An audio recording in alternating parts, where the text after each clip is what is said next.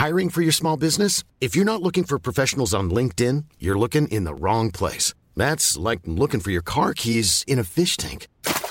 LinkedIn helps you hire professionals you can't find anywhere else, even those who aren't actively searching for a new job but might be open to the perfect role. In a given month, over 70% of LinkedIn users don't even visit other leading job sites. So start looking in the right place. With LinkedIn, you can hire professionals like a professional. Post your free job on linkedin.com slash people today.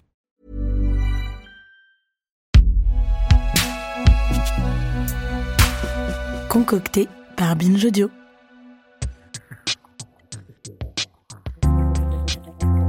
Salut, c'est Thomas Rozek. On parle régulièrement de privilèges ces derniers temps. On en parle trop, diront ceux qui en ont beaucoup des privilèges. Car justement, le premier d'entre eux, c'est de pouvoir passer toute sa vie ou presque sans même s'apercevoir qu'on en a à plus savoir qu'en faire que le système est à ce point taillé sur mesure pour nous qu'à aucun moment, ses limites, ses angles morts, ses cul-de-sac ne nous apparaissent. Par exemple, dans un domaine aussi crucial que la santé, moi qui suis un mec blanc hétérosexuel, j'ai jamais eu à me poser de questions quant à la prise en charge de mes tracas, j'ai jamais eu à me demander si j'étais victime de tel ou tel stéréotype nocif, si mon parcours de soins, comme on dit, était perturbé par la perception qu'on avait de moi. Et pour cause, je corresponds à 100% au modèle sur lequel ce parcours est conçu, ce qui est loin d'être le cas de tout le monde. On a déjà eu l'occasion d'évoquer tous ces sujets dans ce podcast, mais comme cette année fut plus que tout autre fortement médicalisée, j'ai une nouvelle fois donné les clés de ce modeste établissement à ma camarade Camille Regage du podcast Camille, le temps d'un double épisode que je vous laisse découvrir. Bienvenue dans Programme B.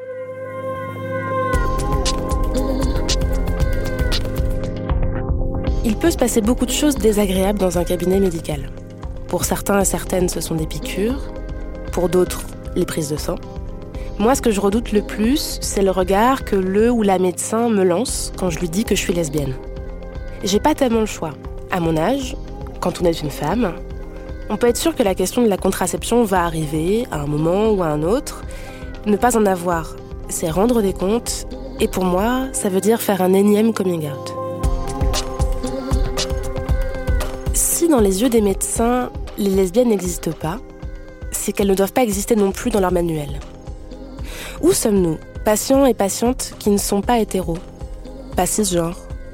Si l'on parle de nous dans les formations des soignants et soignantes, qu'est-ce qu'on dit de nous?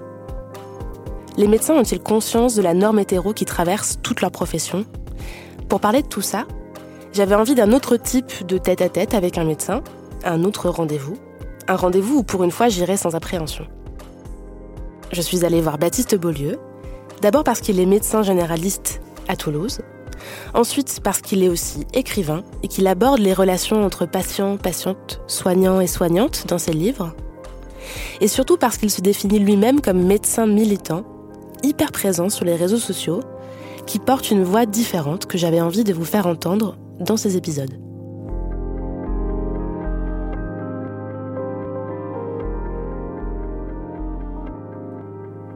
Alors moi j'ai commencé mes, euh, du coup mes études médicales à la faculté de médecine de, Toulouse et j'ai passé mon doctorat de médecine en 2010. Donc ça fait 10 ans. C'est long 10 ans, hein, c'est long. Il y a le temps de, de, se lasser, je me suis pas lassé, mais il y a le temps aussi euh, de se mettre en colère et je me suis mis en colère. Pour beaucoup de, de raisons, d'abord parce que c'est... Euh, parmi toutes les études euh, supérieures, c'est euh, parmi euh, les plus clivées socialement parlant. C'est-à-dire qu'il y a beaucoup d'enfants de, médecins. je crois que dans notre amphi, on était 120 et je crois qu'il y avait un fils de femme de ménage, c'était tout quoi. Mais il y avait, je pense, 70% de fils de voilà. Donc ça c'est la première chose et, qui crée déjà une forme de prise de conscience en disant c'est difficile quand on a été, euh, et ils ont de la chance, et c'est très bien pour eux, été euh, élevés dans un milieu favorisé, de se dire euh, comment je vais pouvoir plus tard appréhender ne serait-ce que les différences de classe sociale de mes patients avec mon propre vécu. C'est-à-dire qu'est-ce que je sais moi du vécu d'une femme noire célibataire qui élève deux enfants et qui a un job de, de caissière par exemple donc euh, ça, c'était la première asymétrie euh, qui m'a frappé de, plein fouet, parce que j'étais moi-même euh, issu d'un milieu qui était non, non médical. Et puis après, ça a été petit à petit une prise de conscience un peu plus longue, notamment quand je me suis installé en tant que médecin généraliste, parce que je mets au défi n'importe quel mec, cisgenre, d'avoir à s'occuper de 20 à 30 patients par jour, dont 70% de patientes, et de pas petit à petit prendre conscience de la quantité de privilèges qui sont les siens juste parce qu'il est né avec un pénis et des testicules. Quoi. Et donc c'est là, vraiment au contact de la vie qu'avaient mes patientes, que j'ai commencé à m'intéresser aux questions du féminisme, aux questions des inégalités de genre, parce que j'étais révolté par ce que j'entendais de la vie de, mes patientes. Quoi. Je crois qu'à l'hôpital, on n'avait pas trop conscience de ça, parce que peut-être l'institution hospitalière, elle protège de ces réalités-là dans le sens où euh, c'est très bête, mais euh, le patient est en minorité à l'hôpital, c'est-à-dire qu'il est tout nu, sous une blouse, allongé dans un lit. On débarque à 5-6 dans sa chambre et on repart et on est quand même globalement plutôt entre nous. Et à partir du moment où je me suis installé en tant que médecin généraliste, et donc euh, la relation est totalement différente. C'est-à-dire que d'un seul coup, on se retrouve bah, habillé.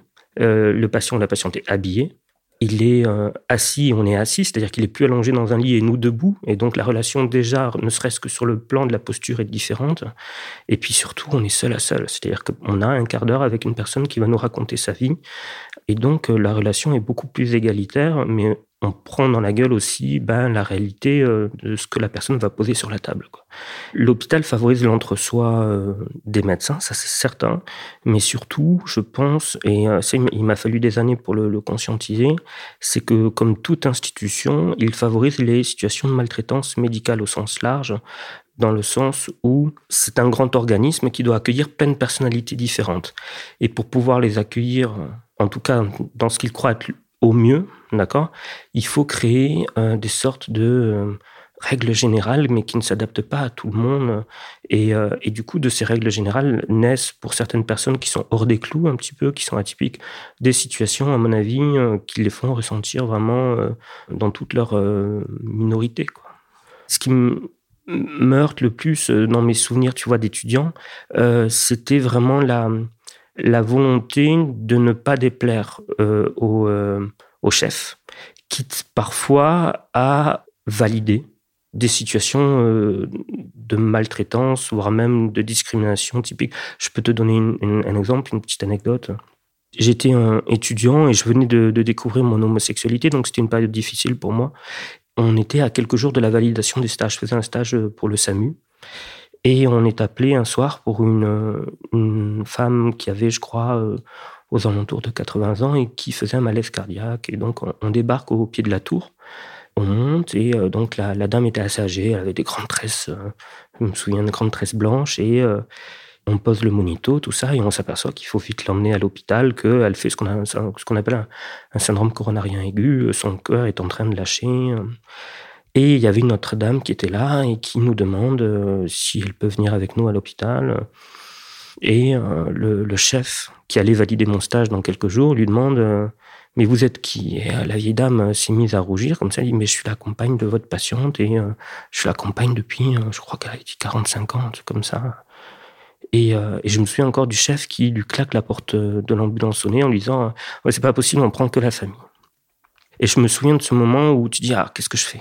Est-ce que, ce que je, lui dis, euh, t'es un vrai connard, en fait, tu la laisses monter comme tu laisserais monter euh, parce que c'est sa famille, point.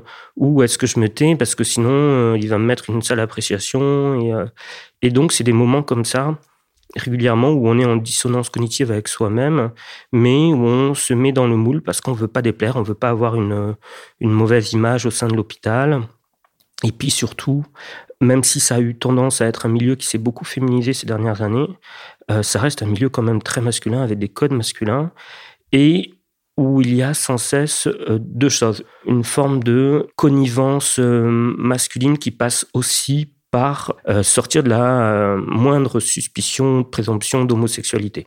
Et aussi une sorte d'injonction ou de course à la virilité qui passe aussi par des blagues graveleuses, en, gros des blagues euh, qui sont assez avilissantes pour les femmes, pour bien montrer, nous les femmes on les aime, voilà, et, nous on a une virilité débordante, et, on, on nique beaucoup, et, donc il y a ces deux aspects-là, notamment, oui, à l'hôpital, qui font, je pense que ça structure aussi euh, les rapports euh, humains et qui font, je pense, que beaucoup d'étudiants ou d'étudiantes qui appartiennent à des minorités euh, sexuelles ou à des minorités d'identité de genre vont avoir tendance à se, taire tout simplement ou à faire silence sur, leur vie personnelle. Mais comme c'est le cas dans beaucoup de milieux professionnels, hein, tu te sens immensément seul à l'hôpital quand tu appartiens à une minorité sexuelle ou à une minorité de genre.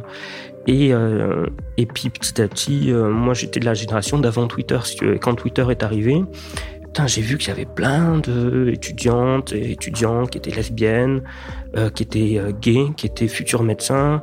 Et, euh, et tous ces gens-là, je les avais jamais vus pendant mes études, si tu veux. Je me sentais immensément seul. Et non seulement je voyais qu'ils existaient, mais qu'en plus, ils revendiquaient leur place. Et je crois que si j'avais eu les réseaux sociaux, tu vois, à cette époque-là, je me serais senti fort de toutes ces personnes-là pour pouvoir euh, ben, euh, peigner le museau à mon chef quand il dit à cette femme, euh, cette vieille femme lesbienne, on prend que la famille, tu vois. Et je me dis, si j'avais eu Twitter à l'époque, oui, j'aurais eu la force parce que je me serais senti légitime et épaulé par toutes ces personnes que j'ai jamais rencontrées mais que je sais existantes, de lui dire, ah ouais, tu, es une crure en fait.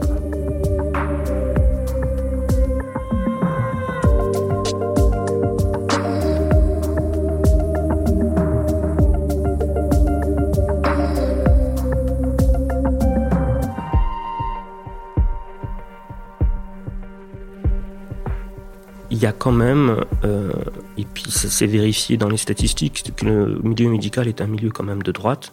Euh, je me souviens des statistiques, c'était, euh, je crois, 7 médecins sur 10 à l'époque, avant qu'il y ait le scandale sorti par le canard enchaîné, 7 médecins sur 10 qui se disaient prêts à voter pour François Fillon, tu vois.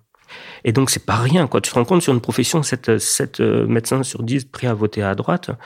Et donc c'est des milieux qui sont pas forcément ouverts mais aussi qui sont euh, à l'image de la société, c'est-à-dire qu'il y a la même proportion ben, de crevures dans le milieu médical que dans la population générale.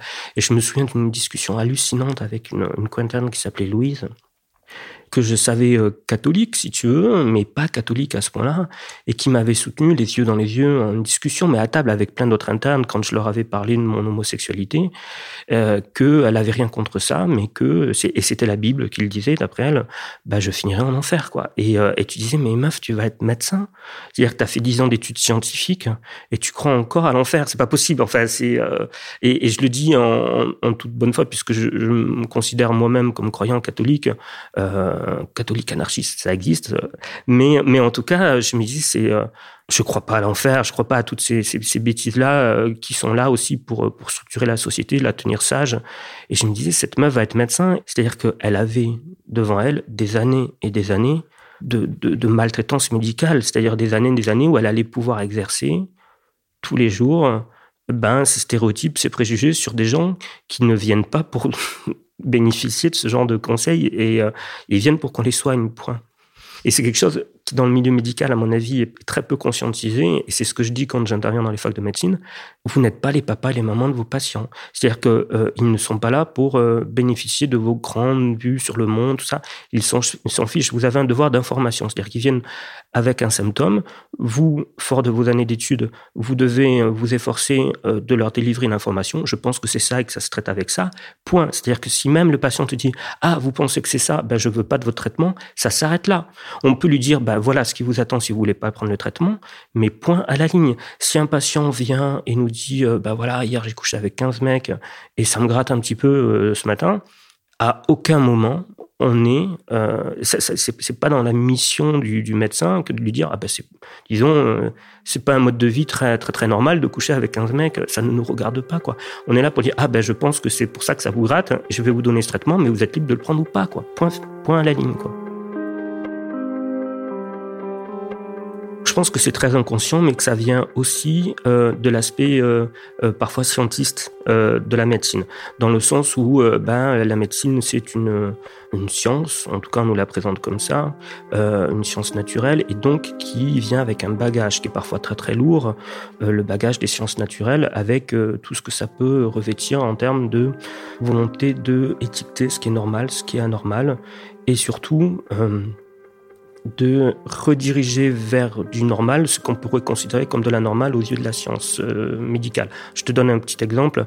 Quand on prend par exemple euh, ben, euh, le sujet de l'homosexualité et qu'on voit le littré médical de 1887 qui une des premières définitions de l'homosexualité, le littré médical euh, le considère vraiment comme une inversion de valeur absolue et un dérèglement euh, total.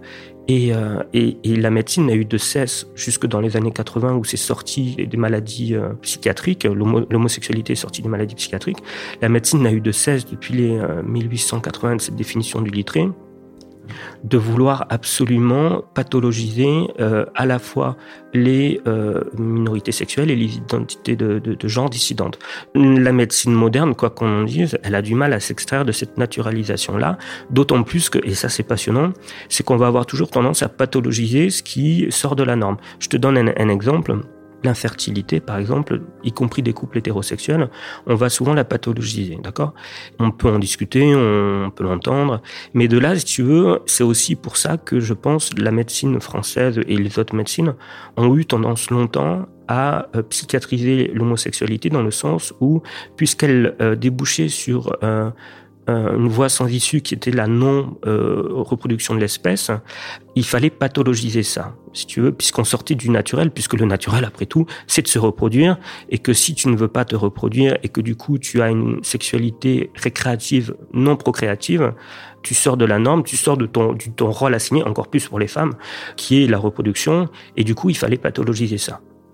On débarque pas euh, en médecine euh, dans les années 2000 où on te dit euh, il faut lobotomiser les femmes lesbiennes et les hommes homosexuels, il faut leur donner des castrateurs chimiques, des conneries comme ça.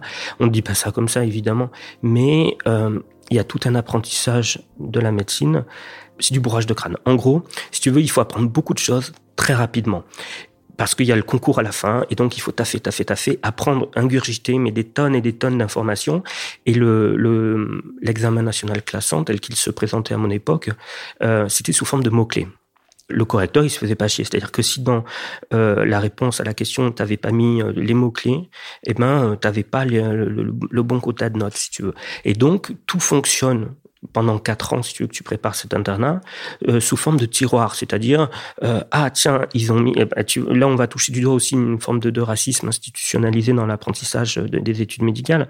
Bah, ah tiens ils ont mis que le patient était d'origine malienne. Et le tiroir qu'il faut tirer par exemple, tu vois c'est drépanocytose, thalassémie, c'est euh, euh SIDA, parce qu'il est noir, tu vois. Et pareil, tu avais une autre question, le patient est, gay. Ah, tiens, tu sors le tiroir, euh, VIH, syphilis, euh, hépatite B, hépatite C. Et, euh, et tu vois, tout, tout ça, c'est sous forme de tiroir et a posteriori, même si je peux entendre que c'est pour être plus vigilant, si tu veux, et, je peux l'entendre, et, je ne vais pas renier le fait que la prévalence euh, du VIH dans la population homosexuelle homme est peut-être plus importante que dans la population euh, euh, masculine hétérosexuelle. Mais cet apprentissage sous forme de tiroir et de bourrage de crâne, quelque part, je me dis, est-ce que cet apprentissage est le meilleur pour nous permettre d'accueillir la personne dans toute sa complexité et surtout sans la faire rentrer dans, dans la case, euh, et même s'il y a aucun mal à ça, du partouzeur sidaïque, tu vois, parce que c'est non mais c'est terrible, mais c'est comme ça qu'on nous qu'on nous bourre le mou, si tu veux, en, en études de, de médecine, quoi. Ce qui veut dire que comme tu as passé quatre ans à fonctionner avec ces tiroirs, si le jour as, un jour tu as un patient qui vient homosexuel euh, et tu dis ah mais je veux vous faire le dépistage des infections sexuellement transmissibles et que le mec dit ah mais non euh, moi j'ai pas de relation sexuelle. Ah mais on va le faire quand même tu vois parce que c'est dans le tiroir et qu'on t'a appris pendant quatre ans que t'as tiré le tiroir homosexuel il faut mettre tout tout ça tu vois.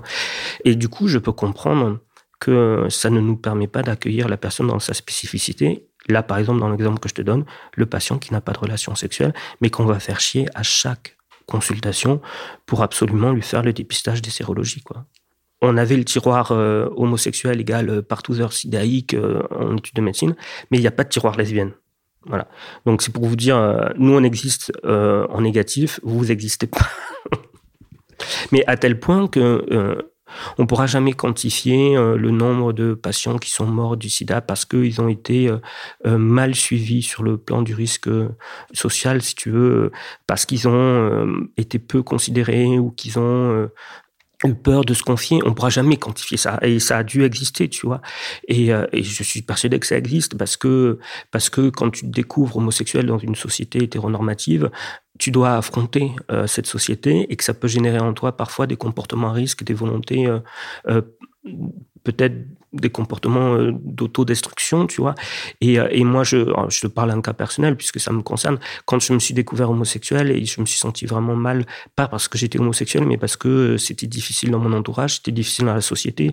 Et puis, c'était à l'époque aussi, on arrivait avec tous ces débats autour du mariage pour tous ça m'est arrivé d'avoir des comportements à risque, mais parce que euh, ou de me mettre en danger parce que je m'en foutais de tout en fait, si tu veux, et j'étais euh, j'étais fatigué de tout ça et qu'après tout si je crevais, je crevais. Euh, et je me dis et ça c'était dans les années 2010, tu vois. Alors qu'est-ce que c'était dans les années 80 où l'homophobie était bien plus importante? Et je me dis c'est terrible se dire ça on pourra jamais le quantifier de la même manière euh, et là, je vais parler des, femmes lesbiennes. On ne pourra jamais quantifier le nombre de femmes lesbiennes qui sont décédées parce que la médecine est hétéronormative. Je te, je te donne un exemple tout bête. Une jeune patiente qui vient et qui me demande, voilà, euh, j'ai 17 euh, ans, je suis lesbienne, je commence à avoir des rapports sexuels avec ma copine. Est-ce que je dois me faire vacciner contre le papillomavirus? Et je me suis trouvé très bête parce que je, on n'avait jamais abordé ce sujet en médecine. On l'avait abordé avec les femmes hétérosexuelles et je ne savais pas. Je ne savais pas. Et tu sais, il n'y a rien de plus terrible pour les médecins que d'avouer devant un patient, ben écoutez, je ne sais pas. Et je pense qu'il y a plein de médecins qui, quand ils se retrouvent face à une minorité qui leur pose une question à laquelle ils ne peuvent pas répondre, plutôt que de dire je ne sais pas, je vais m'enseigner, disent non, c'est pas la peine. À tel point que du coup, ce jour-là, si je me suis renseigné et je me suis euh, aperçu que, bien évidemment, il fallait la vacciner parce qu'on ne savait pas les partenaires qu'elle allait avoir, euh, qui elles avaient eu elles-mêmes comme partenaires, et donc que le papillomavirus peut se transmettre, mais que le milieu médical était tellement hétéronormé que, euh, alors la stat que je te donne, elle vient des États-Unis, mais je vois pas pourquoi ce serait différent en France. Il y a aucune raison pour que ce soit différent en France. On estime à plus de 35% les femmes lesbiennes aux États-Unis qui ne sont pas vaccinées par le papillomavirus parce que les soignants pensent que ce n'est pas la peine pour elles. Et, euh, et tu vois, euh, c'est 270 000 mortes, hein, le cancer du col de l'utérus. Et donc, tu dis Là aussi, on ne pourra jamais le quantifier, mais combien de femmes lesbiennes sont mortes parce que la société, enfin société, le, milieu médical est hétéronormé, qu'on n'est pas formé à accueillir les minorités sexuelles ou les identités de genre euh, minoritaires, et du coup, combien de femmes sont passées sous les radars et sont, ils sont décédés d'un cancer du col de l'utérus, sont décédés à l'hôpital silencieusement, sans faire de bruit comme ça, sans savoir qu'elles sont mortes parce que euh, bah, la société ne sait pas s'occuper des particularismes de chacun. quoi.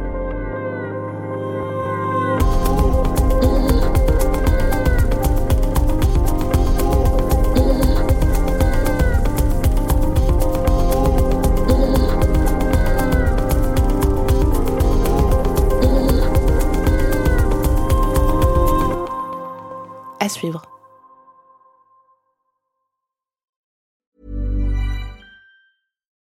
When you need mealtime inspiration, it's worth shopping Kroger, where you'll find over 30,000 mouthwatering choices that excite your inner foodie. And no matter what tasty choice you make, you'll enjoy our everyday low prices, plus extra ways to save, like digital coupons worth over $600 each week. You can also save up to $1 off per gallon at the pump with fuel points. More savings and more inspiring flavors make shopping Kroger worth it every time. Kroger, fresh for everyone. Fuel restrictions apply.